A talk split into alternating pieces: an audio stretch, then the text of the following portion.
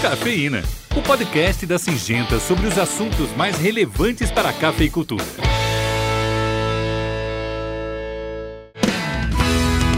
Oi, pessoal, sejam muito bem-vindos ao Cafeína dessa semana.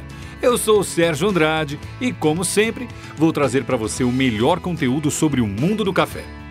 E hoje eu trago para vocês uma notícia muito importante de uma situação que está acontecendo na maioria das regiões produtoras de café por causa da complexidade da safra passada. É o seguinte: na última safra, os produtores tiveram problemas com o clima, com a florada e com os custos de colheita cada vez mais altos. Isso fez com que muitos deles deixassem de colher todo o café, porque naquele momento era mais em conta deixar o café para trás do que fazer um repasse ou recolher do chão. O que acontece agora é que esses grãos que ficaram para trás funcionam como uma fábrica produtora de broca, uma das principais pragas do café. E por isso, a pressão de ataque nesta safra aumentou.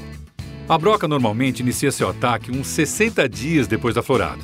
E é nesse período que o monitoramento deve ser intensificado. Hein?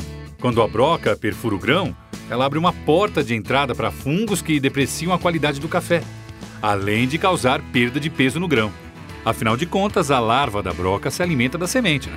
Então, se for detectado 1% de café perfurado, essa é a hora de iniciar a pulverização.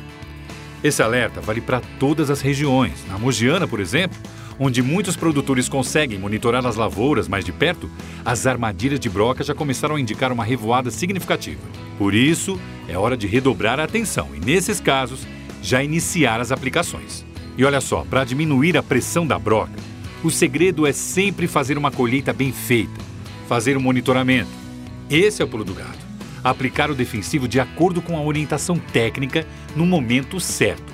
O que acontece é que muitas vezes os produtos para broca são muito técnicos e têm que ser usados com precisão para que eles atinjam o um máximo de eficiência.